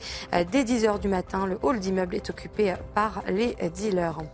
Et puis la population chinoise baisse pour la première fois depuis 60 ans. Il y a plus de décès que de naissances et cette chute s'annonce durable peut-être jusqu'à la fin du siècle, ce qui va affecter durement l'économie du pays. Pour y remédier, des communes mettent en place des primes à la naissance pour inciter les couples à faire des enfants. On va parler de la rue Watteau dans une seconde, mais une question toute simple, Florian, Florian Philippot. Vous n'êtes pas député, vous n'êtes pas élu. Euh, Vous avez un mouvement, je crois, il y a cinq salariés, mais vous-même, vous vivez de quoi Bah, je vis de mes livres, par exemple. Euh, voilà, je, je me débrouille. Et vous n'êtes pas salarié euh, Non, j'arrive à ne pas, pas salarié du mouvement, ouais. mais on a cinq salariés. ouais. Ouais, mais euh, des livres, vous ne faites pas des tirages euh, Bah, importants vend, euh, si, si, non, mais je veux dire, mais si, si. Non, mais ouais. pardonnez-moi de poser Mais cette question, que- euh, non, mais je vais vous dire un truc. C'est pas parce que les médias viennent pas dans nos manifs. Oui. euh, Mais les livres, par exemple, vous les vendez à combien, vos livres? ah bah, vous trouverez sur le site des Patriotes, ça vous intéresse. Les-patriotes.fr. Non, mais par exemple, la- le dernier livre que, le dernier livre que vous Euh, avez... je le vends 9 euros. Non, mais euh, vous en avez Voilà. vendu combien, surtout parce Ah, je que- sais pas, des milliers, des milliers, j'en vends. Ah, des milliers, des milliers Ah oui, oui, non, mais parce que pour vivre de ces livres, euh, Bah, faut, euh, J'ai l'intime, euh, enfin, je, je suis sans, sans vouloir, euh, voilà, je pense qu'ils sont intéressants parce qu'ils Oui, disent mais- des choses. Non, mais ce qui manque en politique, c'est qu'on ne dit plus rien. On ne dit plus rien. Euh, Madame euh, Autain dit des bêtises parce qu'elle ne va pas sur le sujet. Elle va pas. Il manque une radicalité au bon sens du terme. Vous savez ce que ça veut dire radical? Étymologiquement. Ça veut dire aller à la racine des choses. Moi, dans mes livres, dans mes interventions, dans nos manifestations, dans notre projet politique aux Patriotes, Hmm. on va au fond des choses. On parle de l'OTAN, de la sortie de l'OTAN. On parle de la mais sortie de l'Union vous européenne. n'êtes pas suivi. À chaque fois que vous allez dans une élection, bah, vous êtes, êtes, euh, vous faites. euh, On a fait beaucoup d'élections sous nos propres couleurs. J'étais au régional. Non, mais la dernière seul. fois, non, non, euh, attendez. la au régional Grand Est en 2021, législatives. j'ai fait 7%. Mais aux C'est législatives. pas rien. On a fait un tiers du RN. Aux législatives. euh, Et ben, aux législatives, on était présent dans 400 circos, dont Oui, mais 210 vous-même, sous nos propres couleurs, et on a fait 2%. Et Oui. ça n'est pas rien. C'était la première fois qu'on se présentait Je ne aux dis pas, élections. mais sur le terrain sur lequel vous êtes aujourd'hui, il y a Reconquête, il y a un peu le Rassemblement National, Ah il y a bah, Nicolas non, il y a Dupont-Aignan, il y a vous. Il y a des passerelles quand même entre les quatre personnes Parce que que j'ai les- citées. c'est pas, il n'y a pas de signe d'égalité. Moi, je, moi, je tirerai pas sur ces mouvements parce que Oui, je tire sûr. sur Macron, c'est lui qui est au pouvoir. Et je pense que dans ces mouvements, il y a plein de gens qui adorent la France et donc je veux pas les- leur tirer dessus du tout. Mais enfin, les patriotes, c'est pas la même chose. Euh, Nous, on se base sincèrement sur la sortie de l'Union européenne et de l'OTAN parce qu'on pense que ce sont des clés pour la paix, la prospérité, la sécurité et l'avenir de la France et sa grandeur. Ça n'est quand même pas rien. On s'est battu sur les libertés avec le Covid comme personne n'était là. Ils Non, avaient tous je- déserté. mais je suis si vous voulez, parce que euh, moi-même, on parle de la on- question de la dictature numérique comme personne Oui. n'en parle. Or, Oui. c'est un grand sujet qui va arriver très bientôt. Bon, euh, parlons de Nantes et euh, de Watteau. Parce que vraiment, quand je dis qu'il faut, si on ne change pas de logiciel, c'est sidérant. Vous allez voir le, sujet dans une seconde. Voilà un point de deal que tous les Nantais connaissent. Voilà un point de deal sur lequel il y a eu une opération XXL il y a six mois. Ils ont viré tout le monde. Le lendemain, ils étaient de retour. Le lendemain, ils étaient de retour. Donc, les riverains du quartier des Dervalières, euh, dans cette rue Watteau, ils en ont marre. J'ai appelé ce matin la mairie de Nantes pour qu'elle puisse réagir. À juste titre, d'ailleurs, euh, la mairie de Nantes euh, m'a fait répondre. J'espère que vous avez également contacté la préfecture qui est en charge de la lutte contre les trafics de stupéfiants. Voilà. Mais je comprends la mairie de Nantes, et c'est pas mon problème tout à fait. Je comprends tout ça. Je dis, mais qu'est-ce qu'on fait? Alors, je veux bien faire un sujet tous les matins sur un point de deal. Dès qu'ils ont été virés il y a six mois. Oui, mais ils sont revenus le lendemain. Donc, comment se fait-il qu'ils sont revenus? Mais demandez à Gérard Leclerc. Euh, moi, je veux bien poser la question. Et, demander à Gérard. mais on va voir le sujet d'abord. Je vais peut-être vous surprendre, mais je ne suis pas ministre de l'Intérieur. Mais non. Deuxièmement, je suis aussi étonné que vous, si ce n'est plus. Voyons le sujet. Parce, parce que je on en a parlé déjà dix fois. C'est incompréhensible. Mais voyez, mais c'est qu'il y ait des photos qu'on voit, etc. Mais Gérard, pardonnez-moi. la réalité en C'est, c'est, Gérard. Là où je voudrais être quelques minutes un jour dans le cerveau de Gérard Leclerc. Oh. C'est au contraire très compréhensible c'est très compréhensible. Vous comprenez très bien ce que je veux dire. Ah bah, je comprends que vous comprenez pas. Et moi, je comprends que je comprends. C'est invraisemblable, effectivement. Mais, mais, c'est normal, puisque, mais c'est normal, cher Gérard, puisque vous n'avez pas les moyens bah légaux. Je suis pas ministre de l'Intérieur. Vous n'avez pas les moyens. Si, si, si, Ne dites pas que vous n'avez pas les moyens légaux, ce n'est pas Voyons le il y a une loi ou il n'y a pas une loi. On a le droit de faire ça ou on n'a pas le droit Faut que je me répète alors. Appliquons la loi. Faut que je me répète. Oui, oui, peut-être, mais dans ces cas-là. Vous voulez que je refasse mon laïus de tout à l'heure? Vous avez des juges qui ne veulent pas appliquer la loi. Vous, je suis vous pas non plus vous pouvez faire ministre de la Justice. Vous surprendre. Alors, non, non, mais voilà, le, le sujet. Ne vous en prenez pas. Voilà, voilà encore un exemple. Ils ont été libérés. Le sujet. Les amis. Et je ne fume pas de chichon, je ne fume pas du tout. Le sujet de. Le sujet de Michael Chaillot. Le 38 rue Watteau est situé au fond d'une impasse, une localisation qui facilite le commerce en toute tranquillité. Dès 10 heures le matin, le hall d'immeuble est occupé par des dealers. Cette voisine prend régulièrement des photos du trafic sous ses fenêtres. On a d'ailleurs, on n'a même plus besoin de passe parce qu'on arrive, la porte est ouverte. Hier, moi, j'étais parti chez ma fille, je rentre, il était 18 h par là, mais il y en a un, mais il m'a foutu la trouille parce que soit il était en manque, soit il avait il avait les yeux, je ne vous dis pas comment. Hein. Quand ils sont comme ça, et, vous savez, pour avoir de l'argent, j'étais pas à l'aise. Hein. je peux vous dire, je suis rentré, je me suis enfermé, puis hop. Ce point de deal très rémunérateur a fait l'objet d'une grosse opération de police à l'été 2022. Un démantèlement de courte durée. Depuis, le trafic a repris, ce qui ne rassure pas les habitants. C'est en fin d'année, quand il y a un qui s'est fait tirer dessus un mercredi après-midi. Ben, vous imaginez les gens qui ont des enfants Nous, on est plusieurs à vouloir partir. Alors après, on se dit pourquoi c'est à nous de partir. Cette voisine en appelle aux autorités pour une présence policière permanente. C'est quand même sidérant. Euh, moi, ce que j'aimerais, c'est un homme politique qui arrive, qui dit, vous voyez, euh, les points de deal, dans deux ans, il n'y en aura plus un en France. Et puis, s'il y en a encore un, bah, je démissionne tout de suite.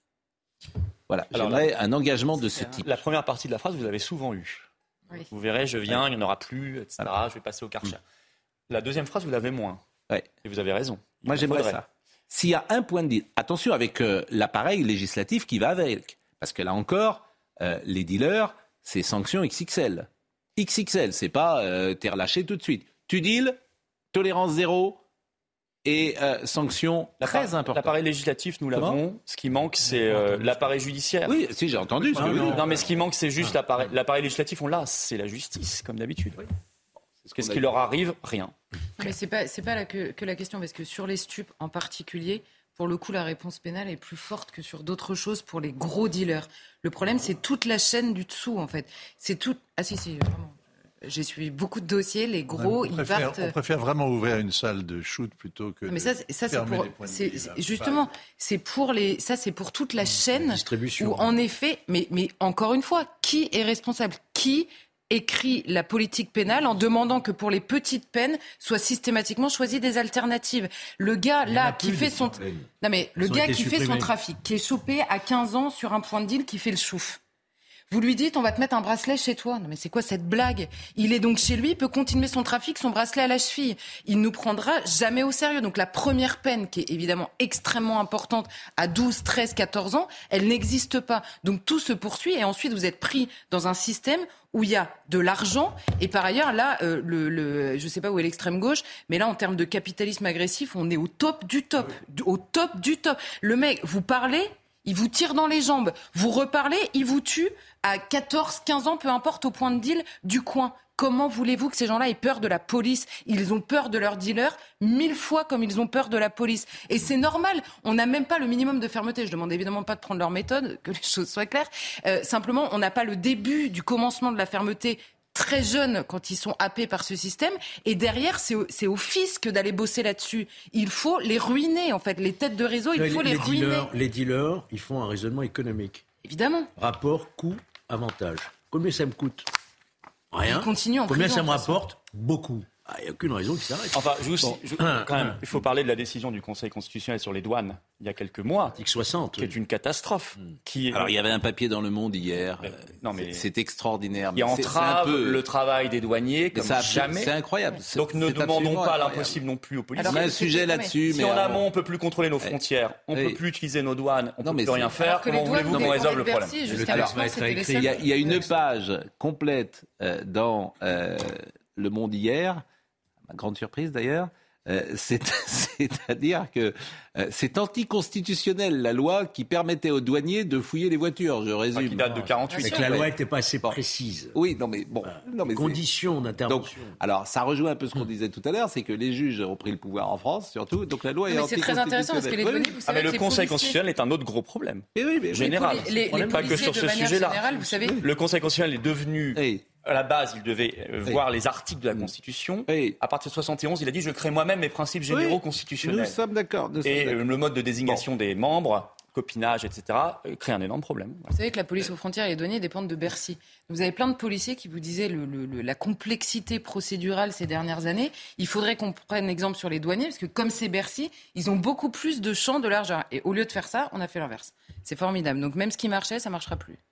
Bon, euh, comme on est, il nous reste euh, une vingtaine de, minutes et qu'on a deux ou trois euh, autres sujets que je voulais vous montrer. D'abord, il y a le procès des meurtriers présumés d'Axel Dorier qui s'ouvre aujourd'hui à Lyon. Ces deux hommes qui sont jugés devant la cour d'assises du Rhône. Noémie Schulz est avec nous. Je crois que le procès s'est ouvert aujourd'hui, mais cette affaire dramatique, peut-être l'avez-vous oublié. Donc Noémie Schulz nous a préparé un sujet et je vous propose de voir ce sujet et d'en parler avec Noémie dans une seconde. Que s'est-il précisément passé la nuit du 18 au 19 juillet 2020 dans ce parc de Lyon? Dans quelles conditions la voiture des accusés a-t-elle percuté la jeune esthéticienne qui fêtait ce soir-là son anniversaire avec une vingtaine d'amis avant de la traîner sur plus de 800 mètres? Pour les parents d'Axel, il ne fait pas de doute que le conducteur a agi volontairement. Axel était en train de se relever, la voiture a redémarré volontairement. Euh, la voiture a roulé sur Axel et, la suite, euh, ils l'ont traîné, ils sont partis avec, ce qui lui a fait subir. Hein. C'est une horreur. Une version contestée par les accusés. Ils expliquent avoir voulu aider des jeunes filles prises à partie par le groupe d'Axel après avoir renversé un chien. Dans sa panique, il a pris la fuite, il a pris son véhicule. Axel s'est mise devant pour essayer de bloquer le véhicule alors qu'il était agressé par des individus. Et il n'a pas eu d'autre choix. Il a roulé et ce faisant, il a emporté Axel. Il ne le voulait pas, lui. Tout ce qu'il voulait, c'était euh, fuir cette agression. Et d'ailleurs, deux heures après, il est allé au commissariat se rendre. Quand il a compris qu'Axel avait été euh, blessé et puis qu'elle était décédée, il est allé directement au policier. Pour violence avec arme ayant entraîné la mort sans intention de la donner, le conducteur de la voiture risque jusqu'à 20 ans de prison. Euh, j'ai dit une erreur et, je vous demande de me de, exactement. J'ai dit euh, meurtrier présumé. Voilà, j'ai dit meurtrier hum. présumé à Noémie Schulz et c'est une erreur euh, hum. de formulation juridique et c'est important effectivement que vous me repreniez. Bonjour Noémie. C'est violence. Oui, bonjour. C'est important dans cette affaire. Il y, a, il y, a, tout un enjeu autour de la qualification juridique. Et effectivement, euh, ils ne sont pas meurtriers présumés. Ils ne sont pas jugés euh, pour le meurtre d'Axel Dorier. Euh, le conducteur de la voiture, il est renvoyé pour coup avec arme, en l'occurrence la, la, voiture ayant entraîné la mort, sans intention de la donner. Cette qualification, elle ne satisfait pas les parents qui auraient voulu que le caractère intentionnel soit retenu. Ils estiment que le conducteur ne pouvait pas ne pas voir Axel qui s'était placé Hein, devant, la, devant, la voiture pour les empêcher de, partir. Et à l'inverse, cette qualification ne satisfait pas non plus l'avocat de la défense qui lui aimerait une réqualification en homicide involontaire. On l'a entendu.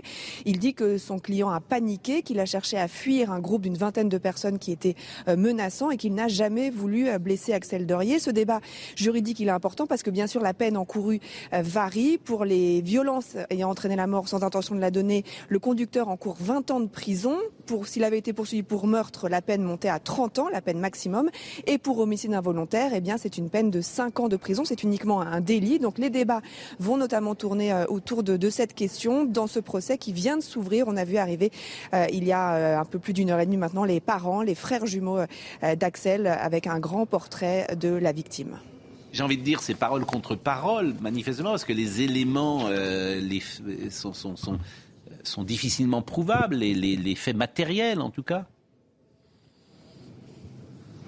Alors vous savez, il y a beaucoup de témoins de cette scène puisque euh, ça s'est passé dans un parc de Lyon. Euh, Axel fêtait son anniversaire avec une vingtaine euh, d'amis.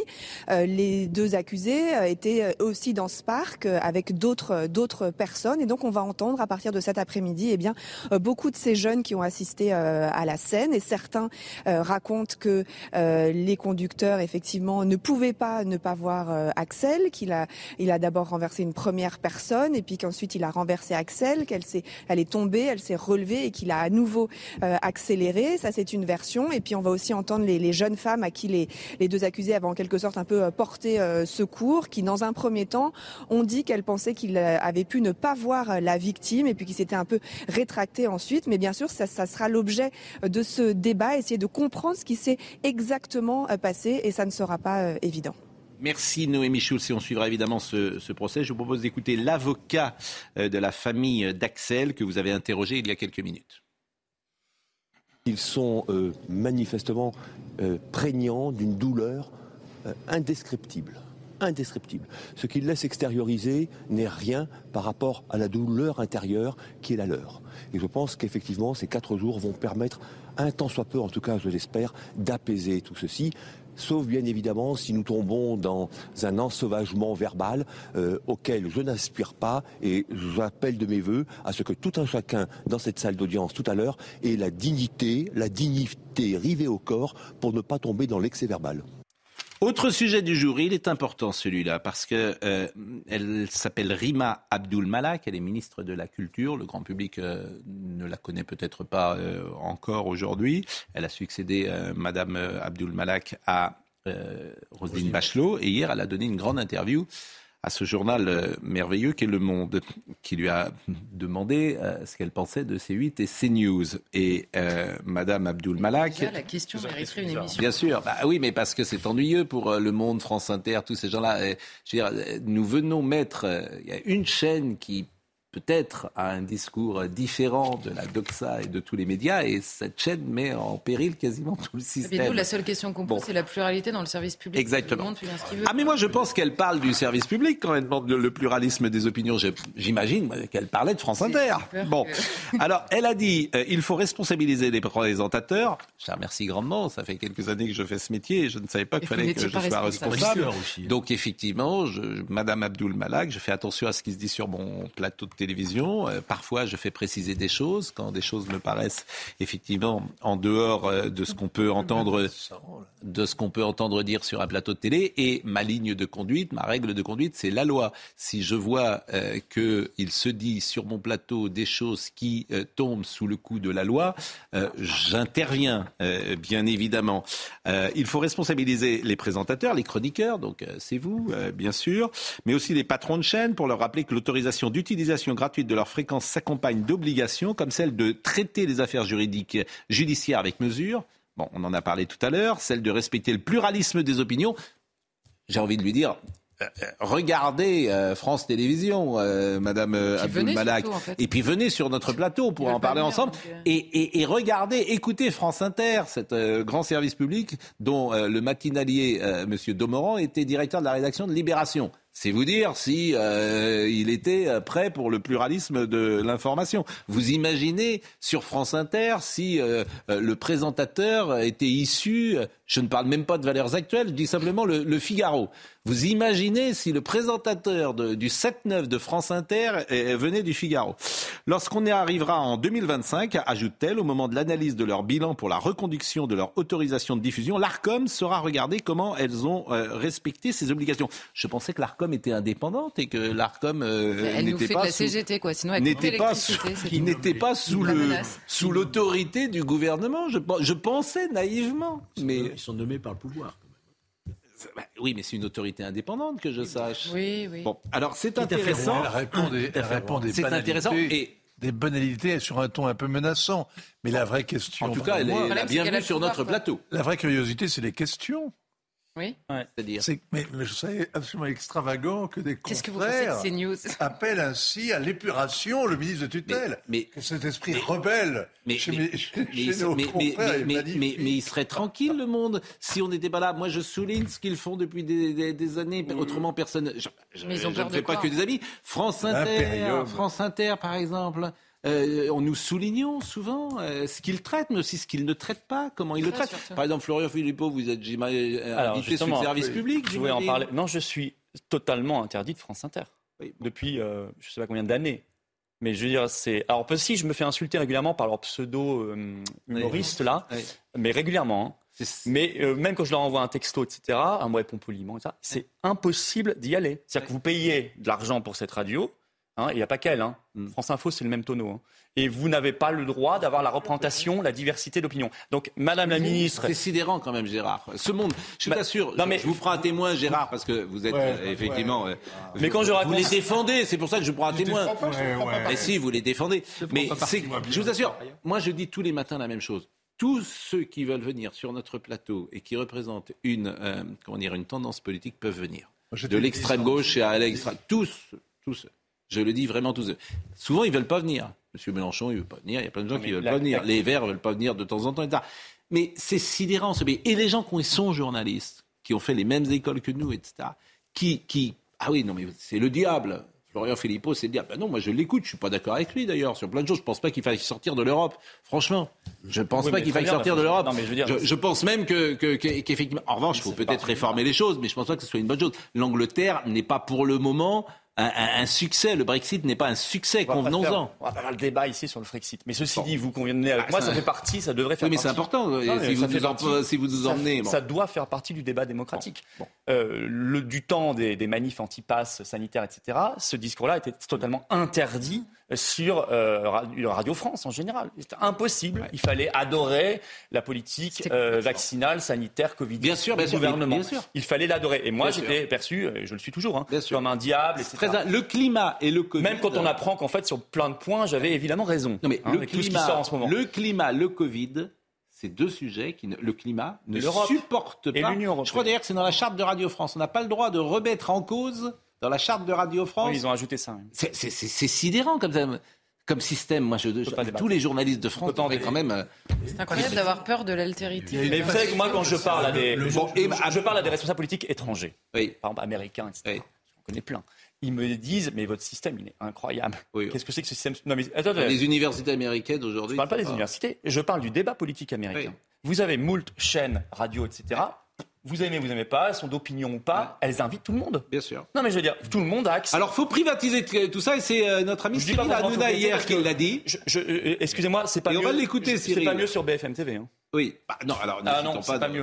Non, non. Et quand une rédactrice en chef nous dit sur le Covid, on a suivi la politique gouvernementale. Qui vous a dit ça? Il y a une vidéo d'une rédactrice en chef qui dit sur le Covid, on a suivi le discours gouvernemental pour qu'il n'y ait pas de problème. Mm. Excusez-moi, euh, voilà. Moi, pour moi, privé ou public, BFM ou, France Inter, c'est pareil. D'abord, je souhaite bonne année à la chaîne que vous avez citée, qui longtemps a mal avec eux, euh, hein. Je prends ça. Qui longtemps a été performante le matin et qui est plus en difficulté désormais et qui est souvent. Euh, mais, mais ce sont des. Rassure, ça n'engage que moi. Ce sont des amis. Et je leur souhaite une bonne année. à, nos amis. Moi aussi, je euh, souhaite bonne année à tout le monde. Bon, vraiment, les meilleurs vœux. euh, bon, alors, je voudrais qu'on écoute Cyril Hanouna hier, parce qu'effectivement, il a pris à partie euh, les gens qui étaient autour de lui, et il a donné une information qui est, qui est terrible, c'est l'argent qui est donné au service public d'information. Certains diraient à la propagande parfois d'information. Mais c'est vrai que euh, euh, je veux dire, la, la question de la privatisation se posera peut-être s'il y a alternance du pouvoir. Pourquoi? Parce que c'est monolithique. Moi, j'ai pas de position de principe, mais si, les, si personne ne peut s'exprimer, sauf ceux qui sont dans la doxa, ça pose un problème. Écoutez Cyril hier soir. 4 milliards. Non. 3 milliards 800 millions. Vous pouvez vérifier les chiffres tous les ans. Donc nous, on donne à France Télévisions, à Radio France, 4 milliards. Et ça, c'est sans les pubs, hein, parce qu'ils ont les pubs hein, toute la journée aussi. Que ce soit Radio France, euh, enfin, euh, et euh, France Télévisions. 4 milliards. Avec 4 milliards, on peut en acheter des, des, des- des- des autos pour la police. hein. On peut euh, refaire quelques hôpitaux quand même. On peut euh, même augmenter les enseignants et voir ce qu'on peut faire dans les lycées, dans les collèges. 4 milliards. Privatisez-moi ça. Non, mais sans rigoler. 4 milliards d'euros qu'on donne de notre poche. Ah, mais t'auras plus de jeu de Et en plus, en plus, je vais vous dire. En plus, je vais vous dire. euh, pour qu'on fasse leur boulot en plus. Parce que j'ai vu là la ministre là, qui a parlé là. Qui a parlé. Si on faisait le bon, si, si, si France Télé faisait son boulot, c'est pas nous qui adorions les gens tous les jours. Parce que nous, on a envie de le faire, on le fait. Et qui, dé- et qui dénoncerions des choses qui se passent partout. Ce que je trouve sidérant, euh, euh, c'est pas une position idéologique que j'ai, mais ce que je trouve sidérant, c'est qu'il y ait plein de courants de pensée qui n'ont pas le droit de venir sur le service public. Je, sans arrêt, je pose la question à ceux que je reçois le matin. Est-ce que vous serez Non. Vous, vous me dites non. Bon, vous êtes un courant de pensée. On peut ne pas être d'accord avec vous, bien évidemment. Je vous demande pas, je demande pas France Inter de vous inviter tous les jours, loin de là. Nous, on vous invite quoi? Deux fois par an? Moi, je vous invite deux fois par an. Bah, J'espère un peu plus, mais euh, Bah, sur le plateau ici, non, la ici dernière- peut-être deux trois fois. Oui. Oui, donc euh, voilà, c'est Je tout. dis pas que je veux aller tous les Donc jours, on fait une heure et demie tous les matins. Je vous invite deux fois par an. Ne serait-ce que France Inter m'inviterait une à deux fois par an, ce serait peu, ce serait des miettes, mais Oui. ce serait déjà un peu normal. Là, c'est même pas le cas. Mais au-delà de moi, il y a plein d'autres euh, personnes qui sont concernées. Euh, donc, le- alors le- effectivement, il y a le problème de l'argent, c'est un vrai sujet que pour Cyril Hanouna, Gérard. mais il y a des médias privés qui, encore une fois, ne font pas mieux. Donc, Gérard, je il y suis a pas certain beaucoup- que ce soit la simple de question gens- du public. Il y a beaucoup de gens qui vous interpellent, cher Gérard Leclerc, depuis tout à l'heure. Et vous avez dit cette phrase qui me choque personnellement. Vous qui êtes un homme de courage, de conviction, d'implication, d'engagement. Je vous ai posé la question sur le service public. Vous avez dit je ne souhaite pas donner mon avis. Pourquoi avez-vous dit ça? J'ai dit ça aujourd'hui Oui, ah oui. Eh, Vous avez dit je ne souhaite pas donner mon avis. Non, j'ai d'une façon générale, moi je n'interviens pas sur la politique oui, c'est- é- éditoriale des confrères, jamais, mais sur aucun. Pourquoi vous prenez un Deuxièmement, si vous voulez que je prenne pas, que je prenne un parti, moi je suis, je pense que l'équilibre actuel est plutôt bon et je défends le service public. Voilà, je suis. Alors, vous voyez, je prends parti. Je dis sur le public, je remarque que dans la plupart des grandes démocraties, en tout cas européennes, il y a un service public fort. Mais pourquoi, et je par trouve exemple, que c'est bien que ça que- participe Non, mais- à un équilibre Bon, général. Gérard. Je suis Mais- pas pour la Gérard, nationalisation des chaînes privées. J'ai compris, j'ai compris, j'ai compris, Voilà. j'ai compris. Mais par exemple, moi j'aime bien des exemples concrets. Est-ce que vous trouvez, est-ce que M. Philippot doit être invité euh, une fois par an à France Inter? Est-ce que vous pouvez répondre à cette question? Est-ce que vous voyez dans le fait qu'il n'y soit pas invité un ostracisme contre le mouvement de M. Philippot Est-ce que vous trouvez que c'est logique pour le débat des idées? Oui, non, mais je veux pas m'en- je- je- Sur le principe, je suis plutôt oui, je dirais plutôt oui. D'ailleurs, Et ça ne entre vous parenthèses, quand j'étais quand j'étais à France 2 et France 3, j'ai souvenir d'avoir euh, reçu moi-même euh, Florian Philippot. Oui, Donc j'ai pas ce souci, j'ai pas ce souci. Mais ça ne vous étonne pas, vous vous dites pas, il y a un truc qui va droit de critiquer sur des points précis, bien évidemment, Hmm. euh, le, le- le service public, comme d'ailleurs les, les chaînes privées. On a le droit. Bien sûr. Oui, mais qui n'ont Moi, pas le même j'évite de le faire parce que je, je, je, je pense. Oui, mais Madame Abdul Malak, elle, elle prend parti là. et vous ai déjà entendu critiquer choisir. Valeurs Actuelles assez détendu. Et, et hein. je trouve, je trouve, je Non, trouve mais- mon compte dans le service public sur beaucoup de choses, sur les programmes, Ouais, mais ça, ça m'étonne choses pas. C'est pas très rassurant. Sur la, sur la 2 et la 3 et la Ah bah, 5 et, ça- et la 7. Ah bah ça, ça ne m'étonne pas. On a trop. Vous, Vous, euh, regardez pas, vous? Ah ben moi je regarde. quoi la Bon, je regarde tout. Moi je vois, Arte. je, je vois une émission. Arte, que euh, je trouve une excellente chaîne. je, je vois Oui, il y a ça, des bons, il y a des bons. Je vois ça. Je vois la. Je vois. Pardonnez-moi de le dire Il y comme a ça. combien de chaînes Effectivement. publiques? Il y a 10 chaînes publiques? En fait, quand j'entends qu'il y a 4 milliards qui sont donnés, je vous assure, il y aurait un peu de privatisation là-dedans. Bon. Charlotte Non, mais. Il y, a des choses, il, y a, il y a des choses excellentes. Vous citiez Arte, même sur France Culture, il y a des émissions Bien géniales, sûr. etc. Et le service public est Bien sûr. important à ce titre-là, d'accord. Maintenant, on peut rentrer dans le détail un peu. Or, vous nous expliquez que, vous, que l'équilibre, on, on citait France Inter notamment, l'équilibre vous satisfait. Alors, je ne sais pas si vous vous souvenez du psychodrame l'année dernière, parce que devant les accusations récurrentes d'absence totale de pluralisme, France Inter avait embauché, je crois que c'était trois minutes par semaine, donc trois fois, trois chroniqueurs qui venaient du Figaro, du Point et je crois Natacha Polony. Je ne veux pas dire de bêtises, mais voilà quel était le profil. Bronca du syndicat de journalistes, bronca, hein, parce que euh, vous faites venir qui? On parle du Figaro, du Point et de euh, Marianne en l'occurrence. Et donc ils ont renommé, pour satisfaire et pour calmer tout le monde, la chronique, ils l'ont renommée en toute subjectivité. Parce qu'ils essayaient d'ouvrir les portes et ils l'ont renommé comme ça. Ça signe, ça signe. Audrey Berthaud. Tout le monde est subjectif, tous les journalistes du monde, vous l'êtes, je le suis. Guillaume Roquette, il, il passe sur Inter. Mais non, Oui, bah oui, parce que c'est exactement en toute subjectivité. C'est la Audrey. suite de ce que je vous annonce. Donc, ah non, mais, mais vous voulez Non, pas mais commenter ensuite, on peut critiquer tel point, Allez, tel point de Audrey mais c'est le conformisme général qui est pénible. Écoutez, le- Thomas Legrand a été l'éditorialiste. Mais mais qu'est-ce que je vais dire? Oui, d'accord. Il a été l'éditorialiste numéro un de France Inter pendant je ne sais combien de temps. Le jour où il part, il va où? À Libération. Mais alors, on a le- Et alors bah, Ça me donne un positionnement idéologique, c'est est un tout. journal. Donc celui qui donnait l'éditorial tous les jours de France euh, Inter en politique étrangère était M. Legrand. Mais 80% des journalistes sont Voilà, bon, allez, Audrey Berthaud, mais tout le monde le sait d'ailleurs. Et C'est pour ça d'ailleurs que les gens nous écoutent euh, un peu, parce que qu'est-ce que, au fond, c'est intéressant, qu'est-ce qu'ils nous disent les gens et que vous les voyez, etc. Ils disent j'aime bien vous écouter parce qu'il se dit des choses chez vous qu'on n'entend pas ailleurs. C'est aussi pour ça qu'ils aiment bien nous écouter, je pense. Euh, Audrey Berthaud, et je vous donne la parole tout de suite. Ils font notre succès finalement. Le procès des Barjols s'ouvre aujourd'hui. 13 membres de ce, groupe, de ce groupuscule euh, d'ultra-droite doivent répondre ce mardi à Paris d'associations de malfaiteurs terroristes. L'enjeu de cette audience est de déterminer si certains d'eux ont voulu sérieusement s'attaquer à Emmanuel Macron lors d'un déplacement. C'était en novembre euh, 2018 dans l'Est de la France. Le Parlement a définitivement adopté une proposition de loi pour réformer la formation des sages-femmes. Le texte prévoit d'ici euh, 2027 d'intégrer totalement la formation euh, des sages-femmes au sein des universités et prévoit également une meilleure reconnaissance en considérant leur activité comme une profession médicale à part entière. Enfin, les faillites euh, d'entreprises se sont accélérées l'an dernier. Le nombre de euh, nouveaux dossiers ouverts a connu une hausse exceptionnelle de 49,9% sur un an. C'est le Figaro qui dévoile ces chiffres. Pour autant, le nombre de défaillances reste inférieur à ce qu'il était avant la crise sanitaire. Vous vouliez dire un mot euh, Et après, Non, on va finir 30 avec Florian Philippe. 30 ans dans le service public et j'ai même des délégués du personnel là-bas, donc euh, je ne vais pas cracher dessus. Il y a 10 chaînes de télé, il y a une cinquantaine de chaînes de radio, c'est beaucoup quand même, hein. c'est énorme. Et il y a surtout, depuis, depuis le temps, un espèce de conformisme idéologique qui s'est imposé, mais pas simplement à la sphère du privé, à l'ensemble de la corporation Nous médiatique. On est dans une chaîne d'opinion ici, dans une émission d'opinion. Non, on n'est pas dans une chaîne d'opinion. On n'est pas dans une Non, chaîne non, d'opinion. non, On est dans une émission de parti pris. dites- On est non, non. Non plus. Ne dites de, de- de pluralisme, d'information et de débat contradictoire. Pardon, pardon, pardon. Le débat est contradictoire. D'ailleurs, on va bientôt. La preuve. Bientôt, on va s'engueuler. Mais non, mais de- je vous propose de dire systématiquement Mais- non. Vo- Voilà, et, et de, de pluralisme, de liberté d'expression. Voilà. Bon, c'est quoi Il y a votre... un peu d'air qui circule. Voilà. Il y a... Mais je C'est vrai, récuse, mais le je récuse l'idée que je sois un Le journaliste problème que vous avez, mon cher Pascal, récuse. c'est que France Inter, France Oui. Info sont les deux chaînes Oui. leaders dans l'audience en France. Oui. Oui. Parce qu'elles ont un confort Nous d'écoute, sommes- parce qu'elles n'ont pas de pub, parce qu'elles ont que beaucoup de privilèges. Vincent, nous sommes une chaîne d'information, factuellement. Euh, Audrey Berthaud vient de dire à l'instant, à 10h30, les informations du jour. Nous sommes une chaîne d'information avec du débat contradictoire et pluraliste euh, qui est mis en place et l'expression euh, de cette émission. On termine avec vous, puisque vous êtes venu aujourd'hui. C'est quoi votre avenir? C'est quoi mon avenir Oui, l'avenir de votre euh, aucune- mouvement. C'est quoi l'avenir de votre C'est quoi l'espace de votre mouvement? Mais, euh, manifestement, il est assez large, on a du monde. C'est de défendre euh, l'avenir de la France, parce que je pense que notre pays est à l'agonie.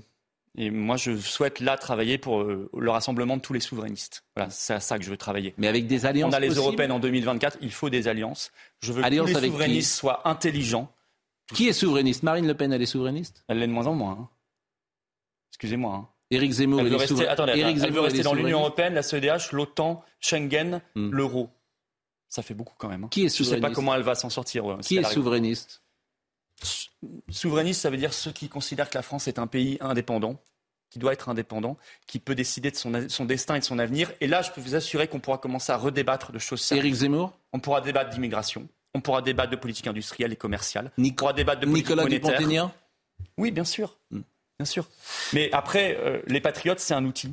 C'est un outil magnifique, hein, parce qu'il y a une philosophie, il y a des gens qui s'en sentent très bien, qui, qui- il y a une doctrine humaine. euh, on- c'est un mouvement qui est vraiment pas comme les autres, parce qu'on est énormément sur le terrain tout le temps. Et on se bat pour l'indépendance de la France, pour pouvoir nous en sortir et aider les générations qui viennent. Merci en tout cas de venir euh, parler au nom de ce débat Merci contradictoire. Et je le dis une nouvelle fois, tous ceux qui souhaitent venir s'exprimer ici dans un débat contradictoire ont leur place, bien évidemment. Merci à Kylian Salé qui était avec nous ce matin, Audrey Missiraka qui était à la réalisation, David Tonnelier qui était à la vision, Rodrigue Le Prado qui était au son. Merci à Marine Lançon et à Kylian Salé. Bien sûr, toutes les émissions sont à retrouver sur cnews.fr. Jean-Marc Morandini dans une seconde.